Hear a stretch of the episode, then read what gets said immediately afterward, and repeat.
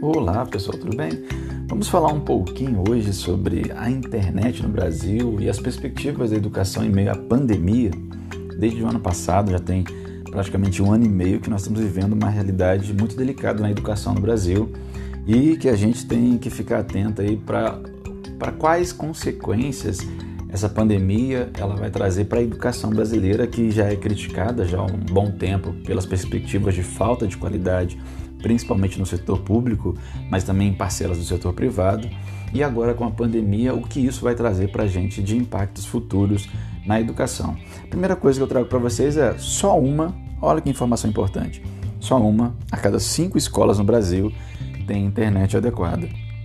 Então, uma pesquisa, um levantamento feito com cerca de 27 mil escolas públicas brasileiras apontou que apenas das 27 mil, 5.425 têm velocidade adequada de internet.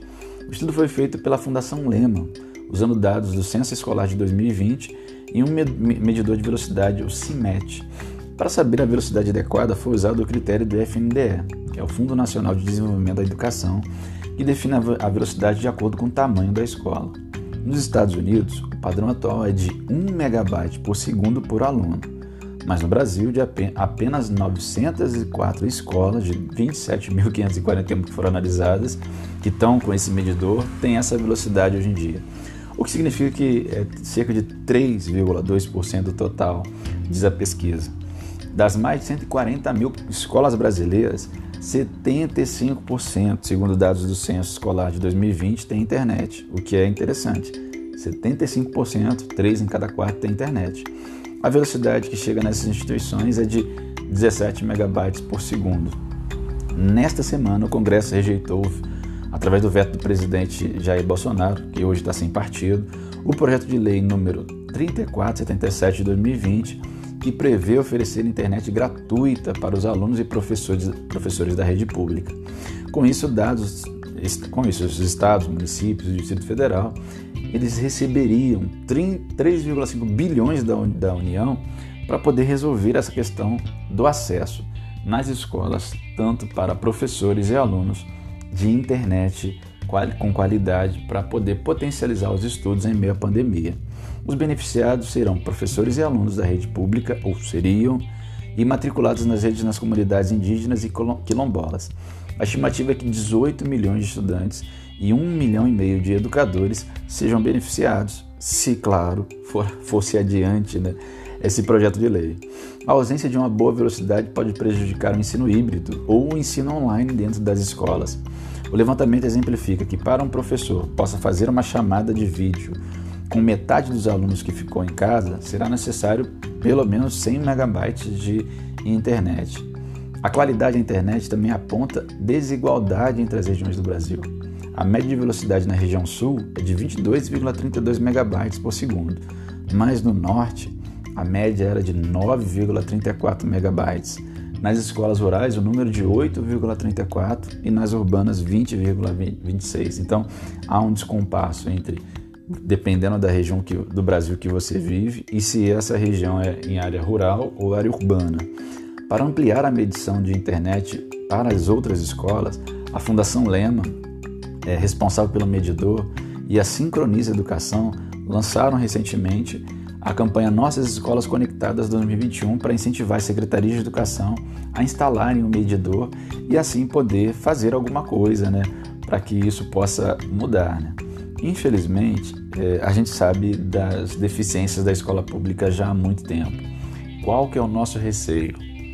É, muita gente está ficando distante da escola, estão perdendo vínculos com a escola, porque hoje você tem uma perspectiva de muitas redes não estarem trabalhando é, no presencial, até pela questão da pandemia, uh, outras estarem trabalhando com ensino híbrido, ou pelo menos tentando algo parecido com ensino híbrido, e muitos alunos que não têm acesso à educação de qualidade através de internet ficam aleijados do processo. Milhares e talvez milhões de alunos hoje não estejam frequentando aulas online, mesmo tendo direito de acesso a elas, por simplesmente não ter um dispositivo para conectar, por simplesmente não ter internet para conectar.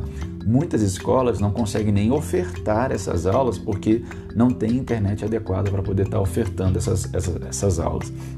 Então, o que, que isso vai provocar de impacto? Nós estamos vendo muita gente, muitos alunos distantes da escola. Então, provavelmente a evasão escolar tende a aumentar muito no nosso ano, nesse ano, nesse ano de 2020 e 2021. E além da evasão escolar, que por si só já é algo delicadíssimo, onde o aluno perde esse vínculo com a escola e, claro, perde o vínculo educacional, nós temos ainda as dificuldades de aprendizagem é, nesse, nesse meio dessa, dessa pandemia, né? porque a gente tem uma perspectiva muito delicada que envolve o ensino-aprendizagem com qualidade, onde você tem professores que não foram preparados para esse modelo, que não têm os recursos, muitas vezes equipamentos necessários para que esse modelo possa funcionar, e na outra ponta também alunos na mesma situação. Então, é, essa situação pode desembocar em um, um, uma, um problema onde o desenvolvimento da criança, do adolescente, seja retardado e nós tenhamos impactos muito negativos na educação brasileira nos próximos anos. É importante fazer alguma coisa. É triste que o governo federal ele não leve a sério de fato a educação, porque se levasse a sério, sem dúvida nenhuma, haveriam programas já há muito tempo, já há um bom tempo, para fazer a educação acontecer no nosso país. A gente cansa de falar que a educação é prioridade, a gente ouve vários políticos falarem que a educação no nosso país é prioridade, mas são nesses momentos que a gente vê qual é a verdadeira prioridade em nosso país. No momento em que a educação clama por investimento, a educação clama por projetos, a educação necessita diretamente de que se faça a política pública para ela, para que esses meninos, essas jovens, esses adolescentes não percam seu vínculo, é, é um momento em que a gente vê poucas ações efetivas do governo federal para diminuir esses problemas. É delicado, tá, galera? Além disso, a gente nem trouxe aqui a perspectiva da questão da alimentação, que a insegurança alimentar também aumentou muito com o fechamento das escolas devido à pandemia. Então ainda tem esse, esse outro ingrediente delicado que é muito triste, mas que faz parte de uma sociedade extremamente desigual e que não leva a sério, pelo menos com atitudes concretas, a educação no país. É hora de pensar e agir diferente. Então a gente fica por aqui, galera. É triste isso, mas a gente vai fazer diferente. É importante que você pense sobre isso, que você analise sobre isso e que a gente possa se engajar para mudar essa realidade. Obrigado pela sua audiência, pela sua paciência e até a próxima. Fui!